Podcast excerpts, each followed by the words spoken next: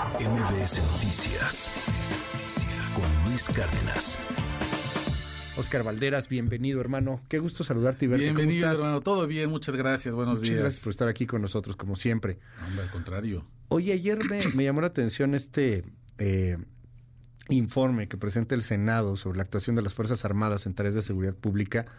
Yo, yo, creo que pedir que en este momento se regrese, pues, o sea, es el tema político, lo vamos a estar escuchando en las campañas que vienen, pero aún así llevamos que eh, más de 12, que casi 15 años, ¿no? Con los 18 años cumplimos formalmente. El 11 de diciembre de 2006, Felipe Calderón lanza el operativo conjunto Michoacán, ¿te de acordar? Se mandan 7 mil militares a la tierra natal del expresidente a tratar de combatir a la familia michoacana, que en ese momento y los caballeros templarios era una gran preocupación.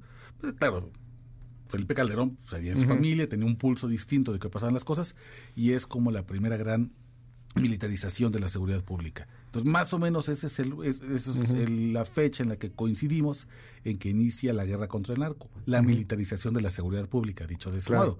18 eh, años vamos a cumplir ya la mayoría de edad en esta guerra que no se le ve. Y me parece además muy pertinente este informe porque es un resumen muy largo, pero se, lo voy a recibir a la audiencia en una frase. Em, hemos militarizado y entonces lo único que hicimos fue añadirle a un problema de seguridad pública un problema de violaciones de derechos humanos. Y eso es básicamente lo que tenemos en este país. Sí, porque además coincide con informes que se están presentando desde la Comisión Interamericana de Derechos Humanos de la amplia violación por fuerzas militares a civiles en la búsqueda de este pues tratar de poner orden. O sea, hemos visto las ejecuciones extrajudiciales, los levantones que no solamente son del narco, sino a veces también son de los militares, cómo pasan algunas cosas en donde los militares terminan por enfrentarse con algún grupo criminal y, modifican todo pues para entender o dar a entender que la bronca fue este el grupo criminal que los quería atacar cuando pues no no fue tal, ¿no? y déjame ponerte y déjame ponerte además una de las cosas que más suben eh, en la militarización es el abuso sexual de militares a mujeres. Es una cosa súper interesante. ¿Ah, Cuando hay una ocupación militar, por lo general vienen una gran oleada de quejas en derechos humanos, en las comisiones locales, de mujeres que dicen, cuando fui detenida, fui abusada sexualmente. O la tortura incluye siempre tortura sexual, que a veces no tiene que configurarse necesariamente un tocamiento, una violación tumultuaria, que es, digamos, la expresión más dramática, sino a veces únicamente la amenaza. Te voy a violar. Te voy a violar, voy a violar a tus hijas, voy a violar a tu hijo frente a ti. Son las cosas terribles y la militarización ha causado que el abuso sexual se utilice como una especie de arma de guerra, porque además esto ocurre en las guerras convencionales. El abuso sexual a mujeres y a niñas es una constante cuando hay ocupación militar. Ahora, el problema es que no tienes otra opción en este momento. Claro. ¿A quién sacas? ¿A la policía civil? Pues que quién hay. policías estatales, gachas, policías municipales de tres pesos. Esa es una discusión que me parece que no hemos tenido adecuadamente, porque hay mucho activismo desde la Roma Condesa, que te dice, vamos a desmilitarizar el país, vamos a quitarle fuera el ejército, métanlos a los cuarteles. Pues con mi Starbucks de 150 varos. Qué padre que desde la del Valle Con mi caramel maquiato. Claro. Y mi Twitter, mi ex, güey, hacen los militares a la, a la ¿Por qué están haciendo eso? Sí, no manches. Y, y la gente que nos escribe con toda razón. A ver, enojadísima. Tú, dile eso a alguien que vive en Nueva Italia, Michoacán. Tú dile eso a alguien que vive en Camargo, Tamaulipas. Dile a Matamoros. claro, Altar Sonora. Es cierto, lo único que les queda a las personas en muchas ocasiones es el, es el mal menor, que es el ejército. Pero es un mal bastante, bastante eh, concurrido, digamos. La policía municipal trabaja para el crimen organizado. La policía estatal trabaja para el otro crimen organizado, que es el contrario del, de los municipales. Y a veces el ejército es lo único que te queda. Pero también sabemos que hay mucha historia de corrupción detrás del ejército y en el mejor de los casos, cuando hay una balacera, cuando hay una situación de riesgo, simplemente no aparecen. Los cuarteles que se inauguran pareciera que estuvieran hechos de aire y no hubiera nadie en esas instalaciones. Oye, dime algo, en estos riesgos, tú lo vas viendo en tus distintas coberturas, y, y, lo pongo a cuenta por el informe del Senado, pero también porque vamos hacia un tema político, cada vez escucho más gente que está dispuesta a, a soluciones desesperadas militares que tengan la posibilidad, inclusive legalmente, de hacer ejecuciones extrajudiciales, que de algún punto tienen una razón. O sea, a ver, los arrestas y luego vuelven a salir. Mejor que los maten, mejor que se elimine esto. Vemos lo que pasó en Argentina con un Milei, vemos cómo está creciendo este asunto de, la radicalización y, de, y de una necesidad de mano dura. ¿Cómo lo ves en estos pueblos, o sea, en estos lugares que no son menores electoralmente hablando? Yo te diría que hay dos tipos de discusiones en ese sentido sobre la mano dura. Hay una discusión de las personas a quienes están siendo afectadas por el crimen organizado, pero que no han sido víctimas directas del abuso o, de, digamos, de la de la mano extra dura. Entonces, esto lo puede decir alguien, por ejemplo, que tiene una tiendita que está siendo extorsionado, por decirte algún pueblito en Ciudad Obregón, y te va a decir, estoy harto de pagar renta, no puedo más, estoy hasta el cuello, trabajo para estos criminales, y lo que más quisiera es que una vez que los ubicaran, los asesinara el ejército en caliente y se acabara, porque si, exacto, porque si los detienen, los llevan con un... Sí, al MP salen y no, solamente salen, salen, a matarme. sí, claro. Y luego tienes a las personas que han sido víctimas directas de ese abuso, quien te dice, esa estrategia yo creí que era la correcta hasta que tengo a mi padre encarcelado injustamente, hasta que mi hijo fue desaparecido porque no se detuvo en un retén, hasta que entendí que esa mano dura en realidad era completamente contrario a lo que yo esperaba. No solamente no pacificó el territorio, sino que además lo que hizo fue apilar un problema gravísimo en el cual todos desconfiamos de todos y el ligerísimo tejido social que existía en ese pueblo ya se rompió. Y yo te diría, entre hacerle caso uno y otro, yo prefiero hacerle caso a quienes han sido víctimas directas de esa mano dura. La mano dura lo que te genera es un aumento importantísimo de desapariciones forzadas, de abusos sexuales, de violencia, eh, sobre todo contra niñas, niños y adolescentes. No es el camino, está probado además que no es el camino, y es un camino que además es intransitable de manera grande. Nuestro mejor ejemplo en este momento de mano dura, digamos el ejemplo exitoso, es El Salvador, Nayib Bukele.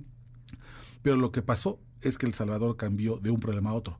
Pasó de ser un país de hombres y mujeres asesinados a un país de hombres y mujeres encarcelados. Casi el 10% de su población ya está en prisión. Ese me parece que no es el camino que hay que buscar, pero lamentablemente no hay más alternativas en este momento. No, bueno, y ves los aplausos a Nayib Bukele, lo ves recibiendo el Miss Universo. Ay, una reelección hablando, eh, eh, siendo una estrella en los medios estadounidenses como Fox News, eh, convirtiéndose en un referente, ¿no? Y sin bronca de poderse reelegir, aunque no se podía reelegir. Claro, aunque legalmente modificó todo para quedarse en el poder. Claro, es la, es la tentación de la mano dura, es la tentación de además que la mano dura siempre es una característica, está acompañada de un comportamiento mesiánico y la idea de que yo soy el Salvador y yo tengo todas las recetas completas. No es un, modelo, No es un modelo sostenible en este país. Eh, me parece que además la tradición democrática de este país te impediría llegar a esos niveles de excesos, pero también... Y la bronca de México no es El Salvador. En El Salvador, como sea, tenías ubicados a los maras, ¿no? Claro, los maras formaban parte además de una estructura política bastante abierta. Los, los diputados, los, los, eh, los, senadores, los ministros presumían que tenían pactos abiertamente con, con las pandillas. En México, aunque esos pactos existen, nadie los confiesa.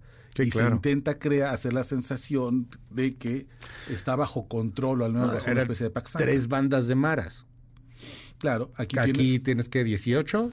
Aquí pasamos de ser pensando en que al inicio de la guerra contra el narco, imagínate Luis, éramos, éramos un país de siete cárteles monolíticos, siete cárteles con estructuras verticales, cártel de Sinaloa, cártel Jalisco, cártel de Tijuana, cártel de Juárez.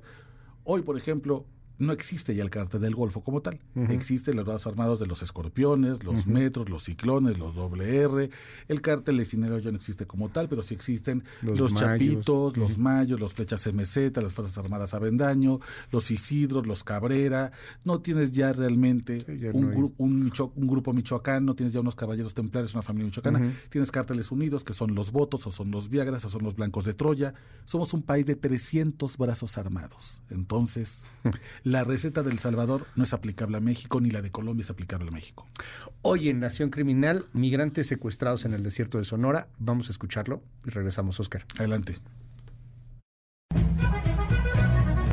En el municipio de Benjamín Gil, en Sonora, a 130 kilómetros de la capital del estado, sigue de pie el último recuerdo de un pasado mejor. En los años 40, En esa localidad, en el desierto de Sonora, existió el ferrocarril Sud Pacífico, que trajo prosperidad al pueblo hasta su quiebra en 1998. Desde entonces, los menos de 4.000 habitantes que aún quedan se consuelan viendo un viejo monumento a los ferrocarrileros con la esperanza de que un día, un buen día, el progreso y la paz regrese al pequeño Benjamín Hill.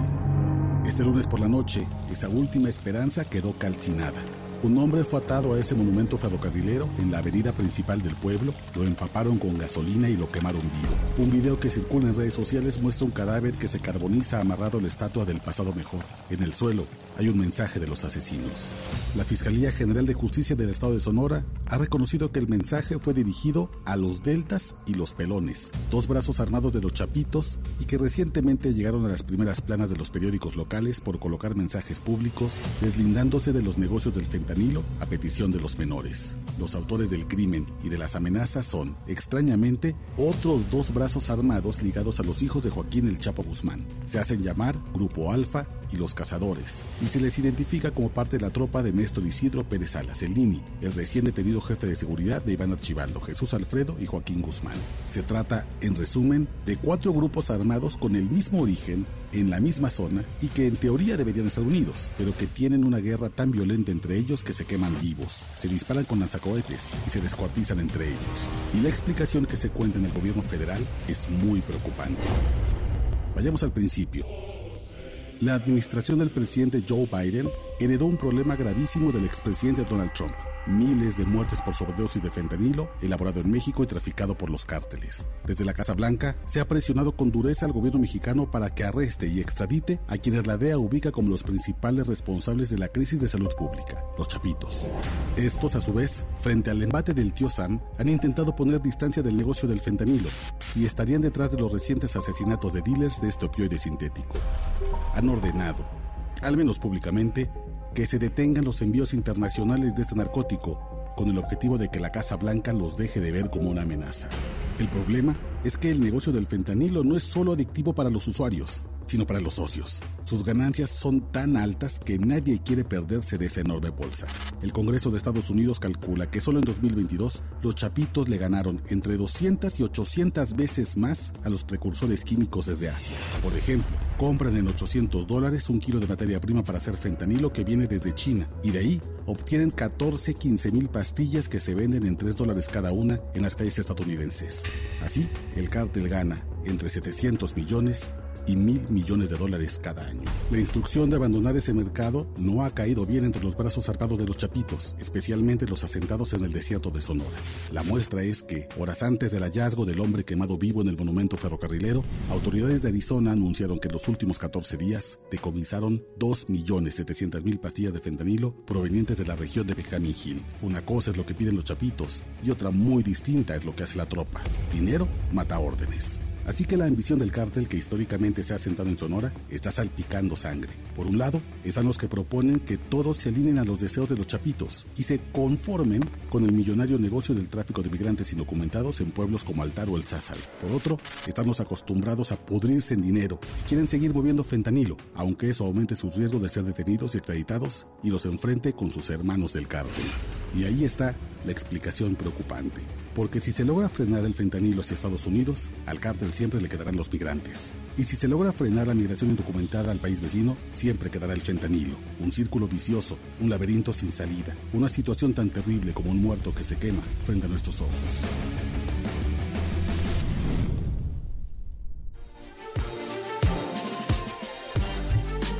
con 32 minutos.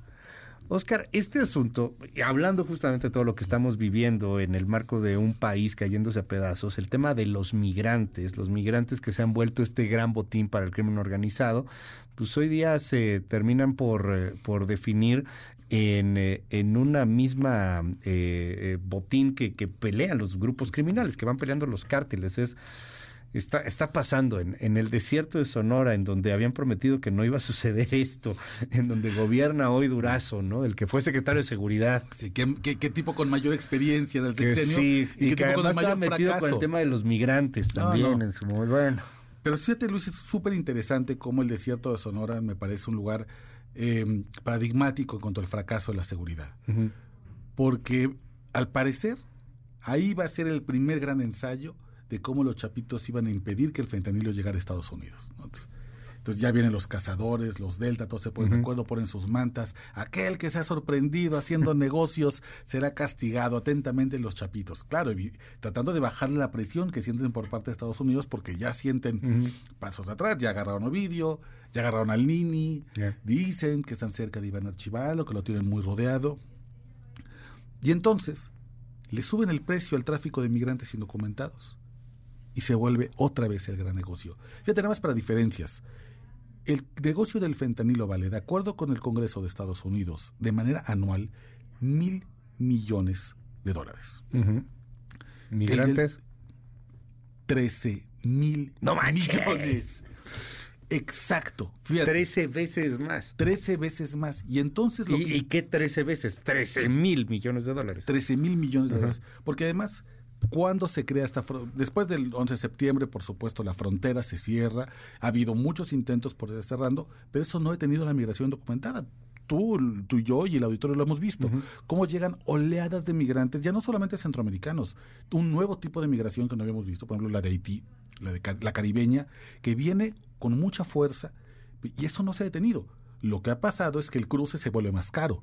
Los coyotes, los polleros, los cárteles pueden cobrarte mucho más había un cálculo que decía una persona en México, un mexicano paga 5 mil dólares por persona para cruzar. Pero una persona, por ejemplo, que viene de El Salvador, paga tres veces más. Y olvídate de un sudamericano, de un colombiano venezolano, te paga hasta 25 mil dólares.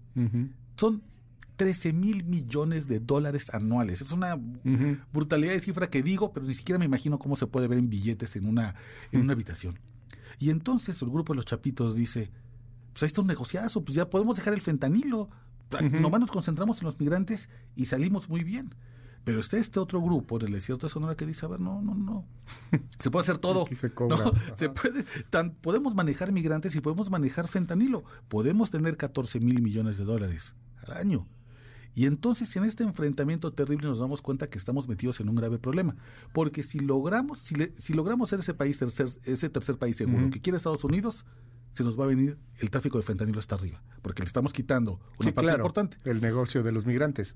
Y si acabamos con la parte de fentanilo, como de bien desea Estados Unidos, ¿qué se nos viene? Se nos viene entonces también el crecimiento de los migrantes. Sí, claro. y, el, tema del tráfico de migrantes no es únicamente pasar unas personas, ojalá solamente fuera así, pero es un negocio que incluye secuestros, sí, claro. asesinatos, extorsiones, trata, trata de personas, sí, claro, explotación, prostitución, explotación sexual infantil. Hay un pueblo horroroso que yo tuve la oportunidad de visitar hace como seis años en el desierto de Sonora que se llama Altar y después de Altar está el Sázabe que es una frontera con Arizona, y entre esos dos hay un lugar que se llama La Ladrillera.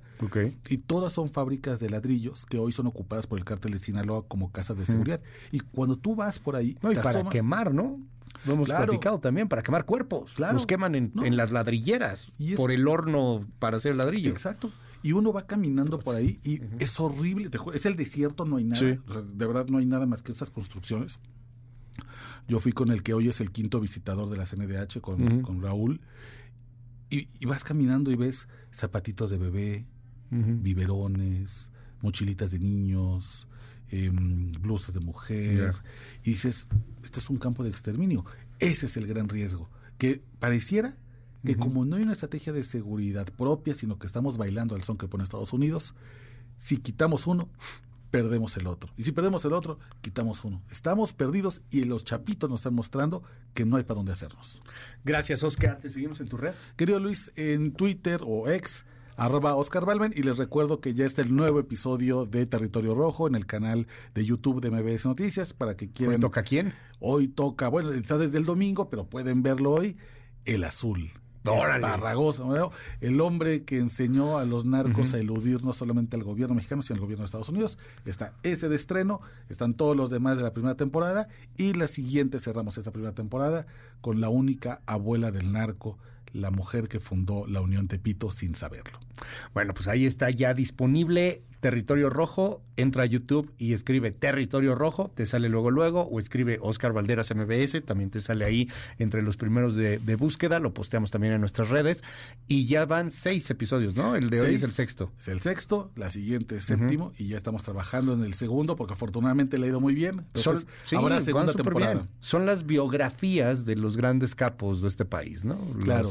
historias, sin, la glorificación. Eso creo que ha sido la parte interesante, es una investigación periodística que no busca glorificar a estos criminales, ponerlos en su justa dimensión, como lo que son muchas veces. Son cobardes, son irascibles, no son tan listos como pueden parecer, no son Hannibal Lecter, son personas de carne y hueso que también eh, cometen errores, que también son traicionados, que... Son seres humanos. Al final los ves como seres humanos, o sea, no, se glorifican y tampoco creo que se satanice. No, ¿eh? no, no, son, son, seres humanos. Son seres humanos que también son inseguros, son celosos, em, son que esos celos los llevan a hacer estupideces. Son objetos de traición, no son tampoco las grandes mentes maestras que nos han platicado. Si tratamos de, de, quitarle la parte mítica al crimen organizado y mostrarla como es para que la gente pueda entender también cómo llegamos a esta situación de violencia en México. Territorio Rojo, en MBS, Nación Criminal con Oscar Valderas. Gracias, querido Oscar. Muchas gracias, querido Luis. MBS Noticias con Luis Cárdenas.